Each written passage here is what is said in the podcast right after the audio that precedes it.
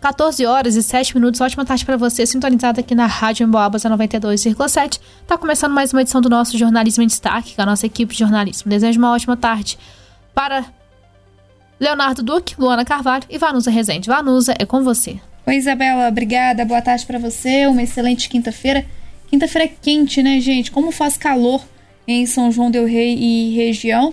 Hoje, na hora do almoço, o que eu mais ouvi foi: Eu não aguento esse calor. Nossa, mas está muito quente. E tem aquelas pessoas que gostam também, estão felizes aí com o calor. É claro que trabalhando, né, ele acaba incomodando um pouco mais. Eu ouvi também dizer: Ah, né, durante a semana faz esse calor, é só chegar o fim de semana que chove tudo que tem que chover.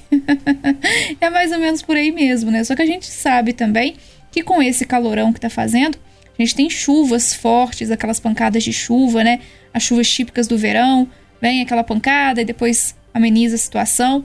Ontem à noite nós tivemos chuva aqui em São João del Rei, mais uma vez chuvas fortes, trovoadas, né? Trovoada aqui na, na cidade de São João del Rei. Enfim, então tem que ter aquele cuidado. Aí sair, dar uma olhada no tempo, né? E mesmo assim, às vezes acaba nos enganando.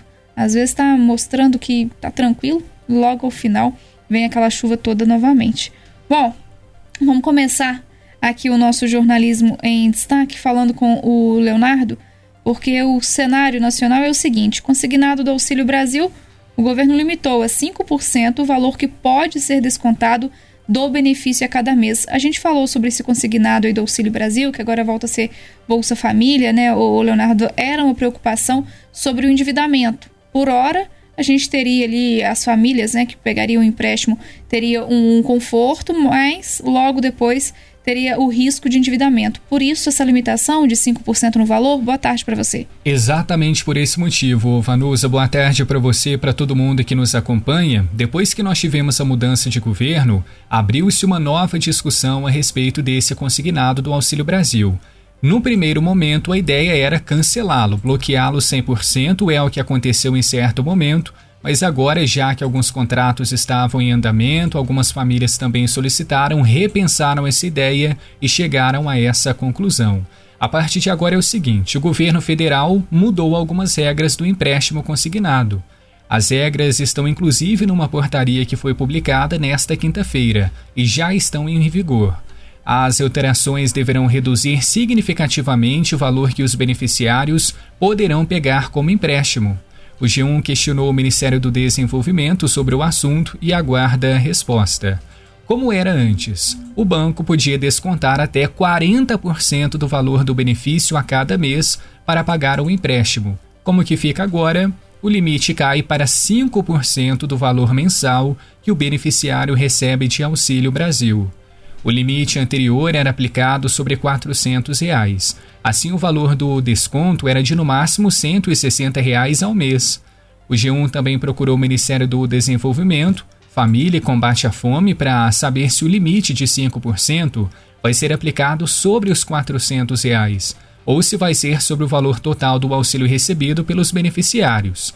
Se for mantido sobre esses 400, a parcela máxima paga será de 20 reais. Se for sobre o valor total, pode chegar a 30 reais no caso de quem recebe 600 no mês. E como era em relação ao número de parcelas? O número máximo de parcelas para pagar o empréstimo era de 24. Agora, com essa portaria, limitou o número de prestações do empréstimo a seis parcelas mensais e sucessivas também. Então temos novas orientações. Até me lembro, Vanusa, que a gente fez uma reportagem com um economista falando sobre os prós e contras a respeito desse empréstimo consignado, né? A gente sabe que muitas famílias estão numa condição mais apertada, mas é preciso refletir antes de tomar uma decisão. Com certeza, Leonardo. Obrigada, viu, pelas suas informações e atualização, né, sobre essa questão do empréstimo que gera bastante debate. Agora são 2 horas e 12 minutos, você sintonizado aqui na 92,7. Jornalismo em Destaque confere agora o destaque do noticiário estadual com a Luana. Luana Carvalho fala pra gente que as estradas precárias, mais uma vez em pauta por aqui, né? E os acidentes nas rodovias de Minas levam ações à justiça. Como que é essa situação, hein, Luana? Boa tarde para você. Boa tarde, Vanus e aos ouvintes. Buracos, falta de asfalto, sinalização e risco de aquaplanagem. A má conservação das rodovias de Minas Gerais foi parar na justiça. O Ministério Público Estadual move três ações, duas contra o governo de Minas e uma contra uma concessionária, para obrigar a realização de obras na conservação em uma rodovia federal privatizada e duas estradas estaduais. A justificativa é o risco de morte. A pressão também a partir da Assembleia Legislativa para melhoria das rodovias sob responsabilidade do Estado. Ao longo de 2022, o governo recebeu pedidos de obras em 42 estradas que atendem mais de 70 municípios.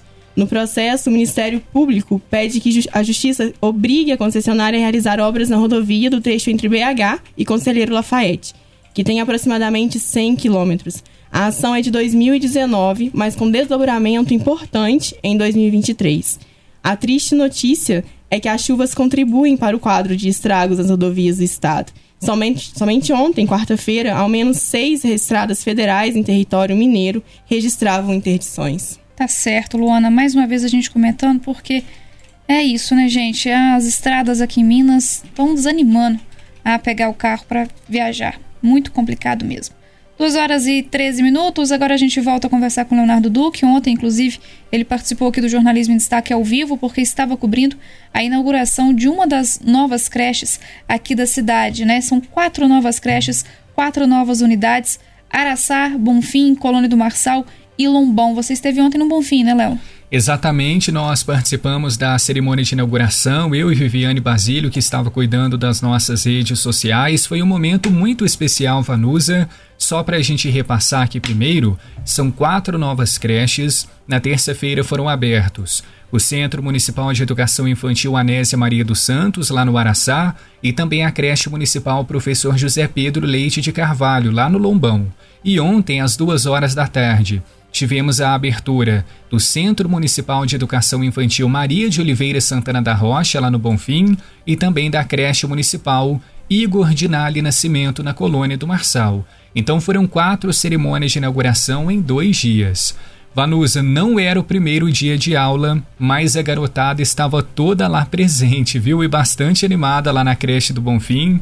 Eles aproveitaram esse primeiro contato para estrear a brinquedoteca e tinha escorregador, casinha, túnel, muitos livros. Gostaram bastante desse novo espaço e aproveitaram para reencontrar os coleguinhas e se divertir. E as famílias também quiseram conhecer de perto o espaço onde seus pequenos vão frequentar agora todos os dias. Nós tivemos uma entrevista com a Lucineide, uma pessoa muito bacana. Ela é moradora da Vila Brasil. Ela estava acompanhada da sua filha Maria Vitória e também do seu filho João Guilherme, de 3 anos, que vai estudar lá. Para ela, ter esse centro de educação perto de casa é um alívio, porque agora, enquanto ela busca por um emprego, o seu pequeno vai estudar com segurança.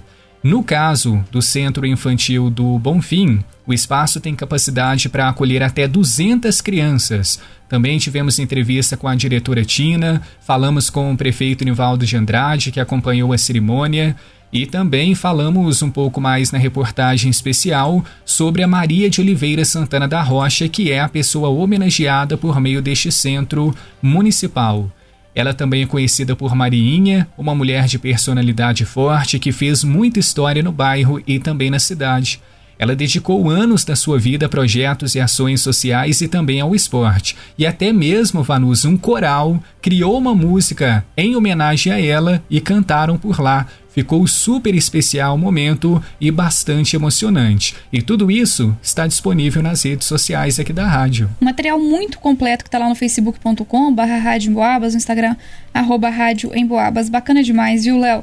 Bom, agora 2 horas e 16 minutos. O governo do estado anunciou que a partir do segundo semestre de 2023 sairão do Aeroporto Internacional de Confins dois voos semanais aqui para São João del Rei. Nós conversamos com a gerente de unidade aeroportuária da Socicam, Aeroportos, que administra o aeroporto Otávio de Almeida Neves em São João del Rei, a Aline Rezende, que falou sobre a retomada de voos regulares aqui na cidade. O objetivo do chamado hub aéreo é ampliar as possibilidades de conexões aéreas regionais dentro de Minas e do Brasil. De acordo com a Aline, agora a empresa fará o contato com o aeroporto para alinhar as últimas demandas.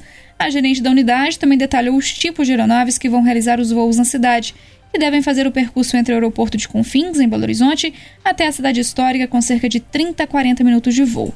De acordo com ela, inicialmente serão os voos nos caravans, que são aviões, aviões seguros, de médio porte, propícios para voar em interiores. Eles é, têm aí no comando duas pessoas, mais nove passageiros. Será, portanto, voos regulares em São João del Rei, com capacidade para nove passageiros. Os valores das passagens ainda não foram definidos pela empresa local. 2 horas e 17 minutos. A gente volta no jornalismo em destaque para falar com a Luana sobre a Semana do Cinema Nacional, que começa hoje, aqui na cidade de São João del Rei. É isso mesmo, é uma oportunidade para a população conferir os filmes em cartaz a um preço popular de 10 reais. A Semana do Cinema começa hoje no Brasil e vai até o dia 14, mas aqui em São João ela começa hoje também e se estende até o dia 15. A primeira semana foi realizada em setembro de 2022 em várias salas de cinema em todo o país e, devido ao sucesso, ela vai se repetir. Ela é importante porque foi uma tentativa idealizada no pós-pandemia para tentar atrair o público né, às salas de cinema. O Cine Glória participou na primeira edição aqui na cidade e na segunda edição participa com todos os filmes em todas as sessões. Na programação da cidade será exibido o filme Chef Jack, Avatar 2, O Caminho da Água, O Gato de Botas, O Pior Vizinho do Mundo e o filme Megan. Os horários e a sala que cada filme vai ser exibido já está nas nossas redes sociais e no site do Cine Glória, cineglória.com. Tá certo, Luana, obrigada pelas suas informações. Pessoal, agora 2 horas e 18 minutos, mais uma edição do Jornalismo em Destaque. Amanhã, fechando a semana, a gente está de volta a partir das duas horas aqui na rádio em Boabas. Muito obrigada a todos pela audiência, pela companhia. Continue aqui com a gente. Leonardo Duque e Isabela Castro levam todas as informações durante essa tarde quente e gostosa em São João del Rei. Isabela, obrigada pelos seus trabalhos técnicos e é com você. Obrigada, Manu. Um abraço para você, pro Leonardo, pelo Luana e, claro, para os amigos ouvintes aqui na sintonia da 92,7. E a gente conta com a sua companhia ao longo de toda essa quinta-feira. Ótima tarde.